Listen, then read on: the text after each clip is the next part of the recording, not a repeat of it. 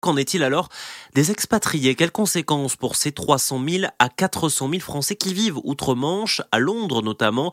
Michael Quin, entrepreneur, n'est lui pas si inquiet que cela. Il vit à Londres. Écoutez. Je pense qu'il n'y aura pas de difficulté. Je pense que ce sera plus lié à l'inquiétude et au manque d'informations que l'on peut apporter euh, euh, aujourd'hui aux Français qui veulent s'expatrier à Londres. La difficulté, euh, elle sera basée peut-être sur le quotidien parce que les, habitudes vont changer, les prix vont augmenter. Euh, il y aura peut-être un petit peu plus de réticence à venir en Angleterre parce qu'il faudra, en termes de documents administratifs, être à jour pour pouvoir passer les frontières, etc.